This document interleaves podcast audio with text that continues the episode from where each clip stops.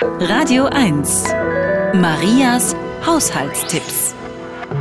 Wenn ein Wollpullover beim Waschen ausleiert, taucht man diesen in heißes Wasser und trocknet ihn mit einem Föhn auf der höchsten Stufe. Dadurch ziehen sich gedehnte Teile wieder zusammen.